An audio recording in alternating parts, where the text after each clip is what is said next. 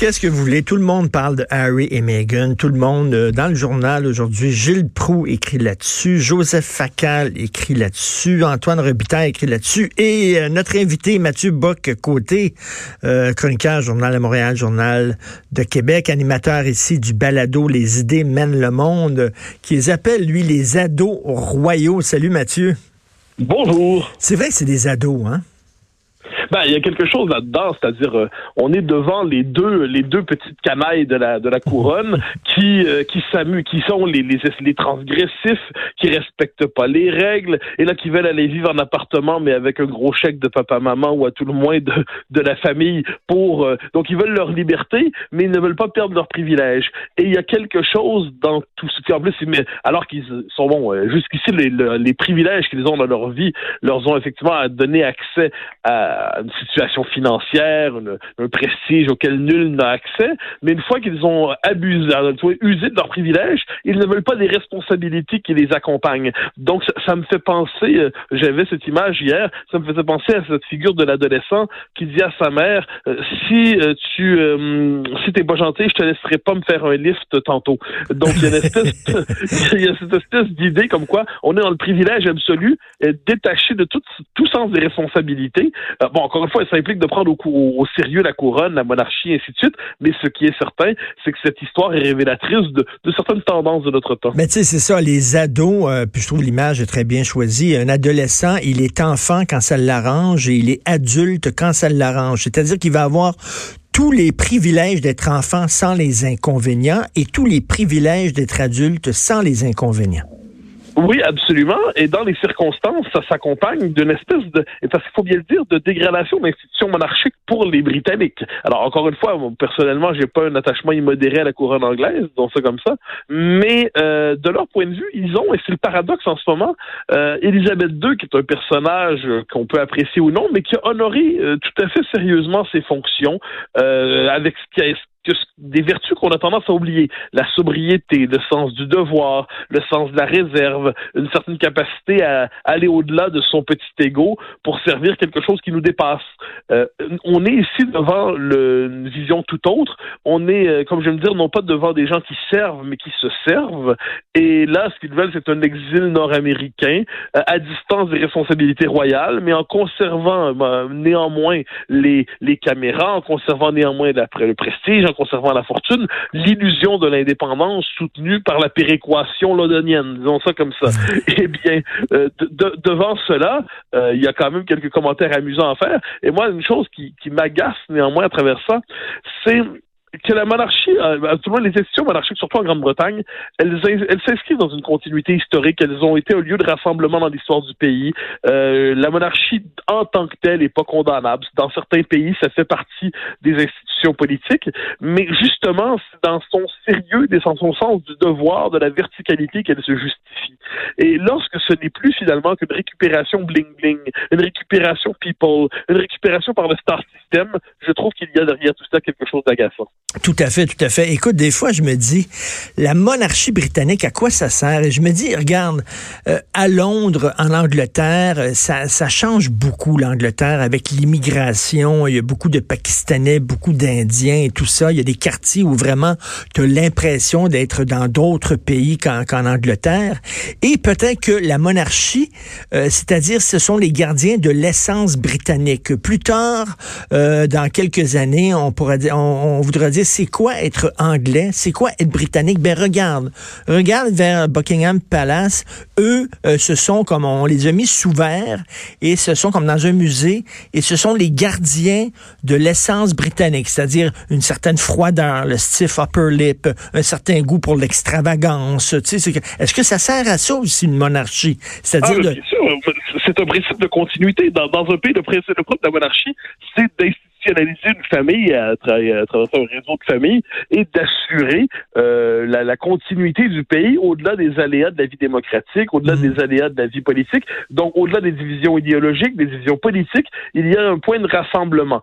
Euh, donc, il y a une rationalité. Genre, dans, dans l'histoire de la philosophie politique, il y a d'illustres défenseurs de la monarchie qui ne sont pas des imbéciles, loin de là.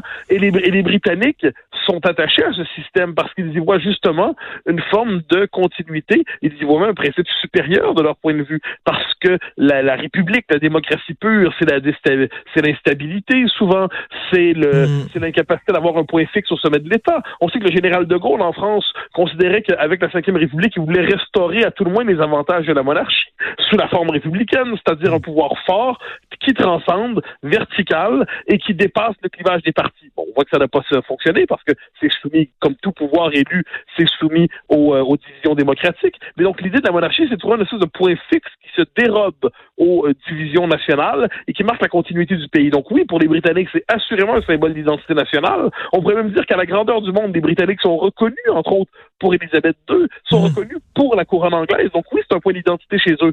Mais encore une fois, sachant que rien n'est éternel dans ce monde, euh, eh bien, les institutions pour se maintenir, doivent être à la hauteur de la, de la mission qu'elles prétendent exercer.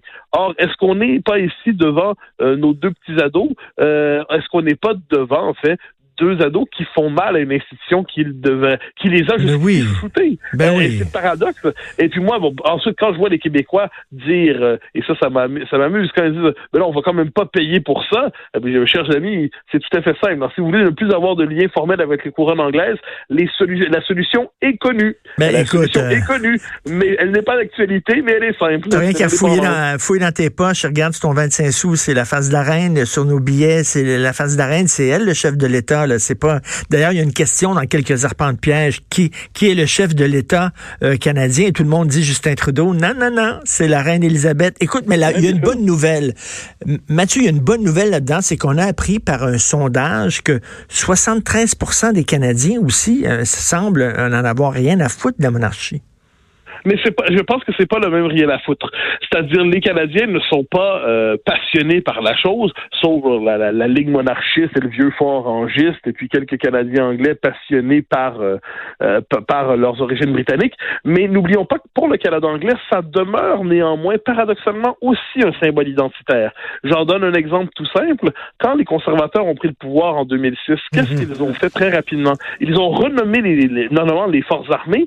C'est redevenu l'aviation royale canadienne, la marine royale, la marine royale canadienne.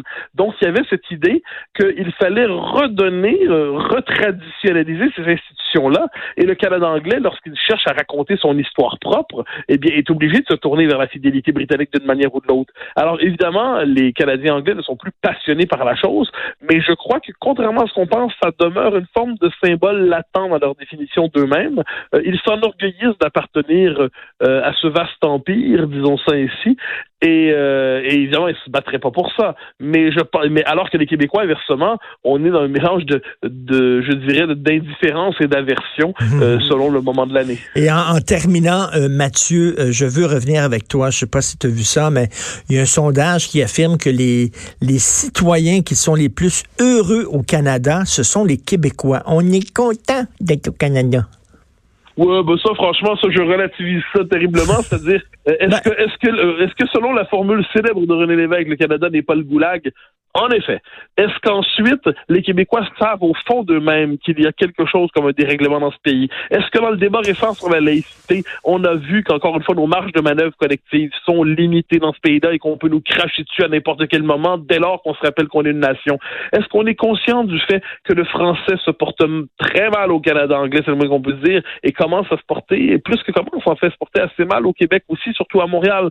Est-ce qu'on est conscient que quand les tribunaux fédéraux décident de nous imposer leurs affaires contre l'Assemblée nationale, ça pèse. Donc la vie quotidienne est douce en ce pays au nord, du, en cette banlieue des États-Unis. Mais je pense que sur le fond des choses, il faut pas se laisser bloquer. Mais, mais, Mathieu, tu dis que bon, le couple royal, ce sont des adolescents. Moi, je te dirais que les Québécois sont des tanguis, c'est-à-dire que oh, partir en appartement, c'est difficile, c'est compliqué. Bon, on va rester chez papa, maman. Oui, effectivement, il y a des règles. C'est pas nous qui décidons qu'on va manger. C'est pas nous qui décidons à quelle heure on va aller se coucher, bon, etc. Mais on a quand même euh, la grosse télévision, un beau salon confortable et tout ça. C'est ça, on est des tanguis. Ah ben Maurice Seguin, le grand historien, disait les Québécois qu'ils étaient des entretenus. Hein, C'est-à-dire qu'on était dans un régime qui nous entretenait euh, plutôt agréablement, plutôt confortablement. Mais ça là-dessus, c'est je, crois que les Québécois, c'est moi je, je suis euh, j'ai un autre point de vue sur ça un peu. Moi j'ai tendance à croire que au fond de même les Québécois veulent s'autodéterminer, mais ils vivent dans une illusion héritée de la Révolution tranquille, c'est qu'ils croient s'autodéterminer. Euh, on se on compte une histoire au Québec depuis 50 ans, c'est que la Révolution tranquille a réussi on s'autodétermine, on fait ce qu'on veut, on a de permission à demander à personne. Et là, ce qu'on va redécouvrir dans les années à venir, je crois, puis en plus, sous, les libéraux, pendant 20 ans, on n'a rien voulu faire, c'est encore mieux, c'est toujours une bonne manière de pas se faire dire non, c'est de rien demander. Mais là, les Québécois recommencent à agir collectivement, ils vivent dans l'illusion, dans l'illusion de l'autodétermination interne. Je crois que les Québécois vont refaire l'expérience des limites du Canada. Reste ensuite aux Québécois d'être à la hauteur de cette colère qu'ils ressentiront quand ils comprendront qu'ils ne sont pas aussi libres qu'ils pensent. Oui, oui, avec la chicane autour de la loi 21, c'est certain que ça va être un, réveil matin. Écoute rapidement les idées mènent le monde qui tu reçois bientôt dans ton prochain balado? Ah, alors, nous recommençons la saison avec Jean Sevilla, qui est un journaliste et historien français, euh, sur la question du procès fait à l'Église aujourd'hui. Alors, c'est assez intéressant parce qu'il oh. revient sur la mauvaise, la mauvaise réputation de l'Église catholique et il cherche à voir avec une série d'historiens qu'il a, qu'il a rassemblés dans un livre, qu'est-ce qu'il y a de vrai, qu'est-ce qu'il y a de faux là-dedans autres émissions annoncées euh, avec euh, l'intellectuel libéral, comme on dit, Gaspard Koenig, pour les vertus du libéralisme aujourd'hui. Un propos assez choc, assez intéressant. Une émission sur qu'est-ce que la vie de Napoléon nous dit pour le monde d'aujourd'hui, donc histoire et actualité. Euh, une émission sur populisme et postmodernité avec Chantal Delsol. Donc, il y a toute une série d'émissions qui sont préparées déjà et d'autres avec des penseurs québécois aussi. Mais ça, je garde la surprise. Ça viendra très bientôt. Wow, j'adore ton balado. Hein. Merci beaucoup d'animer ça. Les idées mènent le monde. Alors, des conversations qui, qui volent mais qui, avec beaucoup d'ampleur. Merci, Mathieu Boccoté. Au grand plaisir, au revoir. Politiquement incorrect.